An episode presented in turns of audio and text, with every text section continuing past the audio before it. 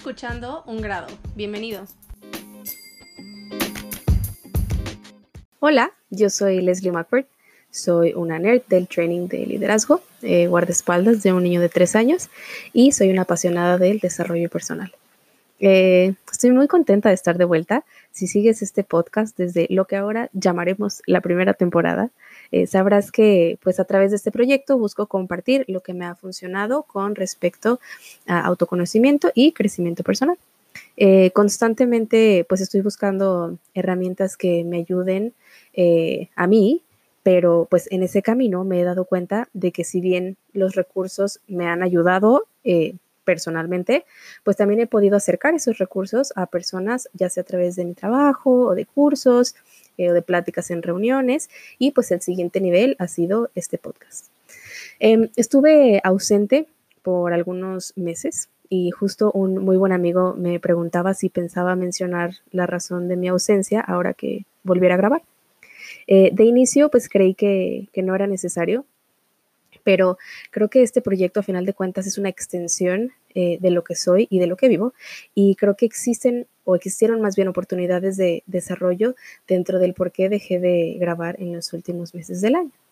Eh, bueno, de entrada, pues creo que no tenía una razón muy clara eh, de, por qué me había ausentado. Sabía que sí, pues había tenido mil cosas que hacer. Este, si por ahí me siguen, saben que estuve en mudanza, vacaciones, viajes, este, compromisos de trabajo, por ahí las festividades navideñas y de Año Nuevo, etcétera, ¿no? Eh, pero fue ahora que empecé a desarrollar el tema de ese episodio que realmente pude como darle nombre a lo que había pasado y me di cuenta que quizá no era tan circunstancial como a lo mejor yo lo había pensado. Para darte algo de contexto, eh, en octubre asistí a un par de talleres, eh, estos muy, muy orientados perdón, a, temas de autoconocimiento, etc. Eh, igual también me tocó tomar algunas decisiones con cierto peso en mi vida personal.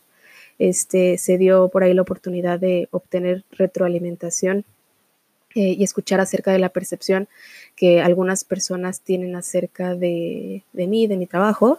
Em, y bien, creo que también es importante mencionar que ninguno de estos ejercicios, o sea, ninguno de estos comentarios, este, talleres, etc., etc., realmente me di cuenta de temas negativos. Creo que al contrario, todo fue como súper enriquecedor, me atrevo a decir bastante positivo. Y entonces lo que me pasó fue que para mí se volvió súper necesario que todo este aprendizaje valiera la pena y que yo pudiera ser capaz de plasmarlo eh, pues en mi trabajo. Pero, pues, ¿sabes qué es lo que me pasó? Que justo eh, en, este, en esta intención, en este proceso de querer asimilar este aprendizaje, creo que eh, si no me doy cuenta, muy fácilmente puede ser contraproducente, sobre todo si, si no soy capaz de identificar y desenredarlo a un tiempo adecuado. Y justo eso es de lo que hoy te quiero platicar. Eh, bien, pues por ahí de finales de, diciembre pregunté en Instagram eh, qué les gustaría escuchar para este nuevo episodio y este, la mayoría de las respuestas iban en torno a cómo empezar el año con el pie derecho, este, objetivos y metas em, o, no sé, propósitos que, que de verdad funcionen, este, cómo hacer para poder cumplir tus propósitos, etc., etc., ¿no? Todo como muy, em, pues orientado a cómo empezar el año con, con, los propósitos adecuados y poderles dar seguimiento, ¿no? Y entonces, bueno, de esto se deriva todo este, todo este episodio. Eh, te comparto, yo soy una persona que en enero usualmente este, tengo muchas cosas que quiero completar al finalizar el año. Eh, a mí personalmente me, entusiasma muchísimo como todo el tema de los nuevos comienzos. Este, creo que soy alguien que disfruta eh, el, clean start y ese como sentido de, de empezar de cero, sentido que te da como ese, ese inicio del año, este, como esta parte cíclica de que te concluye un, año de tu vida, empieza otro. A mí personalmente lo disfruto mucho. Eh, y curiosamente, este año me estuve acercando a varias personas para preguntarles cuáles eran sus propósitos para este 2020. Eh, varios me respondieron que no tenían, este, algunos me respondieron que no les gustaba hacer propósitos y cuando preguntaba un poco más, este, la verdad es que no había mayor respuesta que, pues, que no les gustaban. Em, y pienso que, porque, porque, sí, en, ese, en esa respuesta sentí un poco de rechazo hacia querer hacerlos. Y creo que esto tiene que ver con cuántas veces no hemos hecho un propósito a principio de año que no hemos cumplido. Em, pasa que el año empezó y terminó y pues no, no cambió mucho. Yo he estado ahí. Eh, entonces, pues, ¿qué ganas me quedan después de querer hacer propósitos un año después o el que sigue, etc., etc.? Eh, si de cierta forma, pues me siento como defraudado de, de mí mismo, de mi avance o de no haber logrado lo que yo mismo me prometí a principios del año.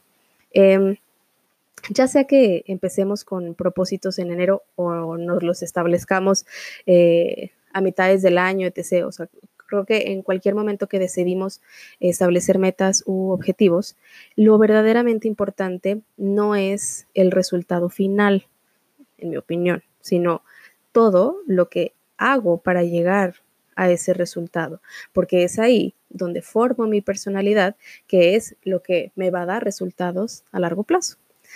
Em, todos conocemos quizá a la persona que se mató de hambre durante seis, ocho meses y disfrutó de las mieles de un mejor peso, cuerpo, qué sé yo, em, pero que a los pocos meses volvió a un lugar parecido o incluso peor, ¿no? Eh, en mi experiencia, eso pasa cuando no hay una como un camino en el que alineamos lo que quiero lograr con cómo lo quiero lograr. Esto es lo que estoy dispuesto a, sacrificar y no. Y bueno, a mí me ha pasado, han habido momentos u objetivos y metas que me, me he planteado.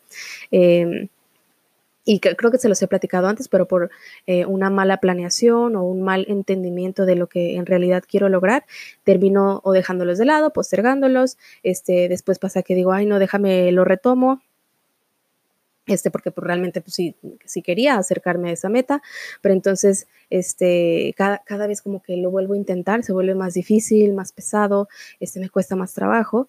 Y es que alguna vez leí que la fuerza de voluntad, si bien es una energía renovable, por así decirlo, eh, pues sí, sí va desgastándose y, y, con el tiempo, entre más veces intentamos eh, querer retomar algún objetivo o, o alguna meta, este, y descansamos toda, toda nuestra energía en un tema de fuerza de voluntad, este, eh, digo, creo que todos lo hemos notado, se vuelve cada vez más difícil. Cada que quiero volver a empezar el ejercicio es más difícil. Cada que quiero volver a empezar a, a poner es más difícil. ¿Por qué? Porque eh, en lugar de descansar mis decisiones o mis objetivos en hábitos, lo estoy haciendo únicamente en mi capacidad de, volver a empezar de nuevo y pues se vuelve agotador.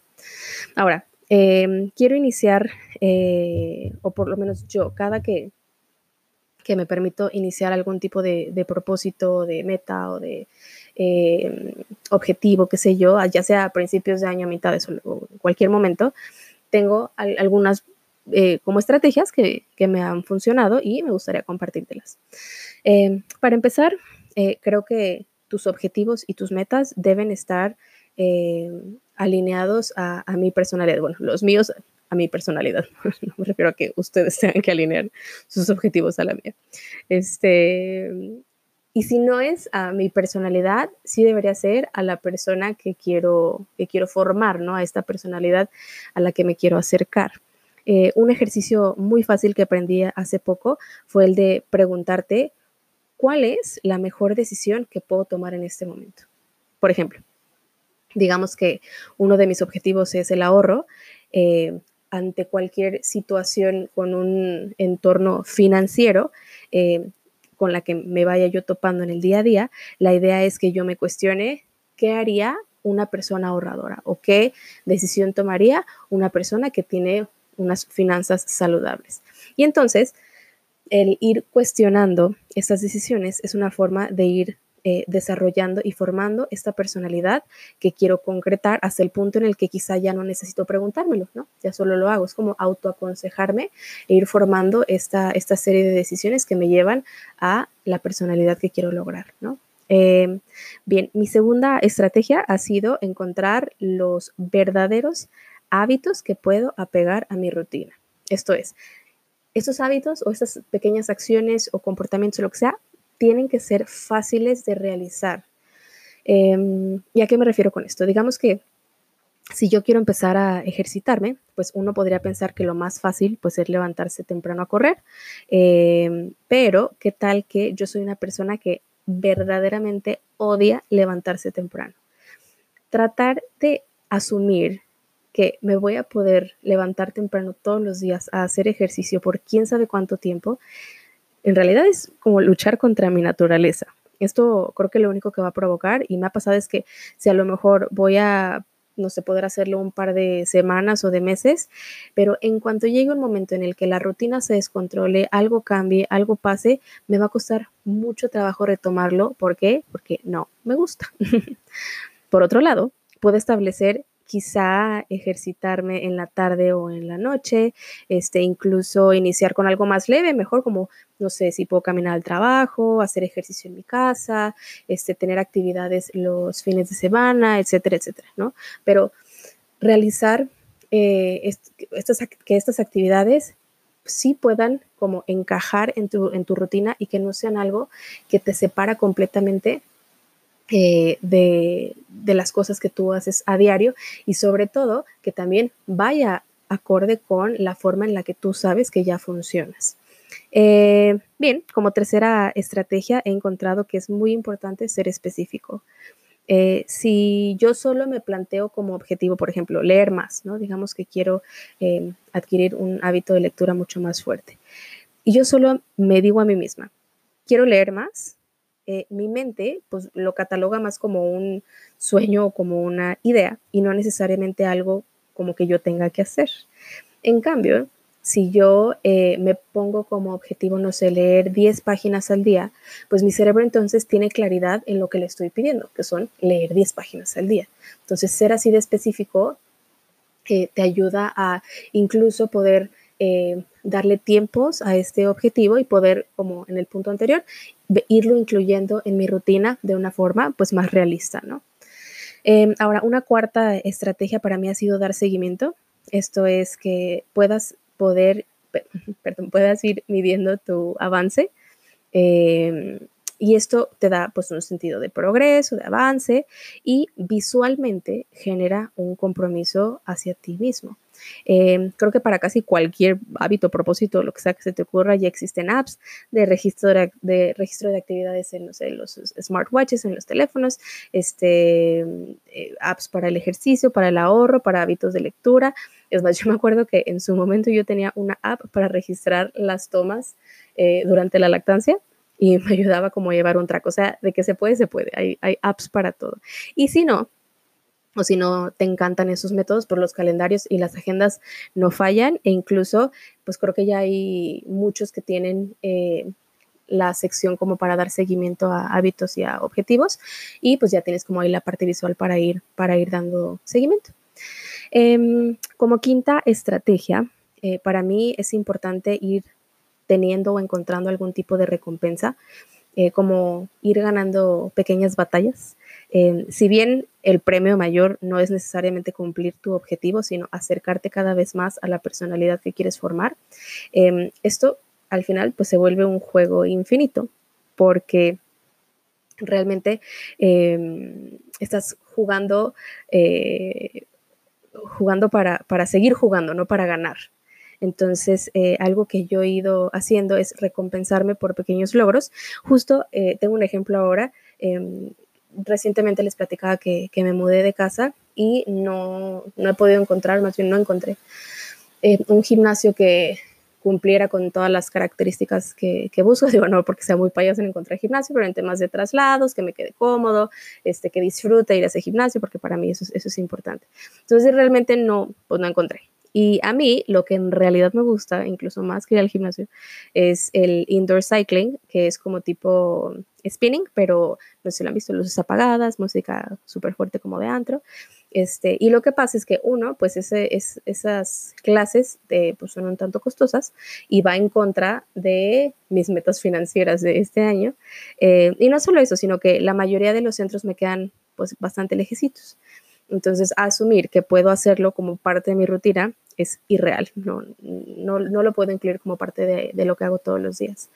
Eh, por lo que para mí darme una escapada, eh, ya sea una o dos veces por semana, es para mí una motivación. Entonces, mi estrategia actualmente ha sido que por cada cuatro días que hago de ejercicio, ya sea en el parque este, o, en mi casa, eh, yo me regalo una o dos clases a la semana de indoor cycling. Y esto me ayuda a ir saboreando mi progreso, genera este compromiso conmigo y aparte disfruto muchísimo la recompensa porque además, digo, no solo es una recompensa, sino que esta misma recompensa suma al, objetivo final. Eh, tengo una última estrategia que para mí es una de las más valiosas y es la de practicar ser paciente conmigo eh, versus eh, ser condescendiente. Justo hace unos días eh, aprendí que tendemos a confundir estas dos porque a veces tenemos un falso sentido de avance. Mm, por ejemplo, planear, entrar en eh, introspección, este, analizar, aprender, etc. Y no me malinterprete, todos estos muy valiosos, ¿no? Y si se fijan, se relaciona un poquito con lo que les decía al principio. Em, pero creo que si pasamos demasiado tiempo en estos lugares, em, nos podemos volver condescendientes y hundirnos en un lugar como de, no accionar. Por ejemplo, em, digamos que yo paso demasiado tiempo analizando o buscando que sí la dieta perfecta, el gimnasio perfecto, pero la rutina perfecta. O por ejemplo, en el tema de lectura, que yo paso demasiado tiempo buscando el libro, pero el autor, pero el tiempo por cada una de las páginas, pero etc, etc. Toda esta planeación bien, no digo que no sea importante o que no sume a lo que queremos lograr, pero creo que pasar demasiado tiempo en un lugar como ese nos da una falsa idea o una falsa sensación de que estamos trabajando en nosotros o de que estamos avanzando. Y eh, al contrario, lo que pasa es que nos volvemos condescendientes porque nunca estamos realmente listos para dar el siguiente paso. Em, ser paciente significa ser bondadoso conmigo, significa entender que las cosas toman su tiempo y que no necesariamente todo me va a salir a la primera, pero que con una buena estrategia eh, y observando mi progreso con amor propio, sigo avanzando. Em, creo que, pues ahí, y todos lo sabemos, ¿no? Hay días buenos, hay días malos, por lo que puedo mirar sin juicio de velocidad eh, o sin pasar demasiado tiempo en, en, como encajándome en mis errores, porque puedo aprender de ellos y entonces puedo mejor enfocarme en cómo puedo eh, mejorar para mi siguiente movimiento. ¿no? Creo que esto es como lo que yo englobaría en, la parte de ser paciente contigo. Ahora, cuando somos condescendientes, creo que perdemos la noción del avance em, y buscamos refugiarnos en, la primera excusa o el primer pretexto con el que nos encontramos. Es como, como que si quisiéramos salir a completar nuestros planes con toda la fe en que haya algo que, los arruine. y, la cosa es que constantemente estamos minimizando nuestros logros y o nos permitimos ya sea postergar o dejar de lado nuestras metas. Eh, digamos, como no avanzo a la velocidad a la que quiero, entonces, pues, ¿para qué lo hago? O, ay, no, esto me está costando tu trabajo, ¿qué tal que no es para mí? La paciencia eh, nos nutre, eh, en cambio, la condescendencia nos inmoviliza. Em, hay que aprender a ser pacientes, sobre todo con quienes creemos que menos se lo merecen y creo que en muchos de estos casos pues somos nosotros mismos. Y bien, eh, creo que es mucho más valioso eh, lo que hago todos los días que lo que hago un solo día. Creo que en la medida en la que somos pacientes con nuestras metas, es mucho más fácil ir viendo eh, nuestro progreso, nuestro avance. Es más importante formar estos pequeños hábitos, digamos, por ejemplo, de ahorro a diario, que un solo día asumir que guardé dos mil pesos y entonces después me hace pensar, ah, pues ya guardé este dinerito, entonces pues ya puedo gastar a gusto y caemos en, a lo que me refiero con, con ser condescendientes. Em, estas seis estrategias me han ayudado a mí a llevar una mejor relación con mis propósitos y con mis objetivos, como te platicaba, a principio de año, durante el año y en cualquier momento. Em, y te, los platico rapidísimo de nuevo. Uno, que los objetivos sean apegados a mi personalidad. Dos, eh, formar hábitos que pueda aplicar de manera realista a mi rutina. Tres, ser específico. Cuatro, poder ir midiendo mi progreso constantemente. Cinco, incluir pequeñas recompensas, pequeñas victorias. Y seis, eh, practicar ser paciente y estar atento a no estar siendo condescendiente hacia conmigo. Y bien, esto es todo lo que tengo para ti hoy. Me despido, como siempre, profundamente agradecida por tenerte hoy aquí escuchándome. Eh, de nuevo, me da mucho gusto estar de vuelta. Si les gustó este episodio, los invito a compartirme su opinión en Instagram, eh, en arroba lesmockford, pero también te invito eh, a compartirlo con alguien que crees que se pueda beneficiar de escuchar este tema. Nos escuchamos pronto. Muchas gracias.